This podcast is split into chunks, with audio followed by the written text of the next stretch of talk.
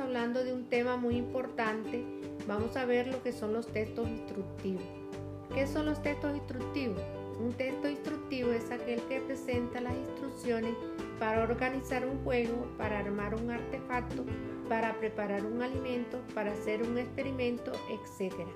Este texto tiene como propósito dirigir las acciones del lector. Nos muestra pasos a seguir, materiales y como dice su mismo nombre nos instruye en algunas actividades.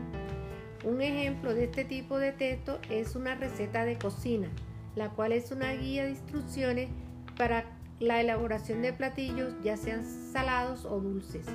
Esta guía sigue un procedimiento debidamente ordenado y estructurado que atiende a las necesidades específicas de cada plato. A continuación, una receta que puedes preparar en casa. Pastas al romero. Los ingredientes de este delicioso plato son los siguientes.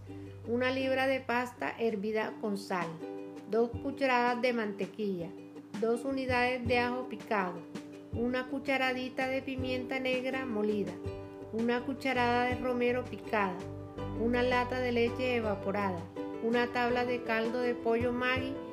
Instrucciones a seguir.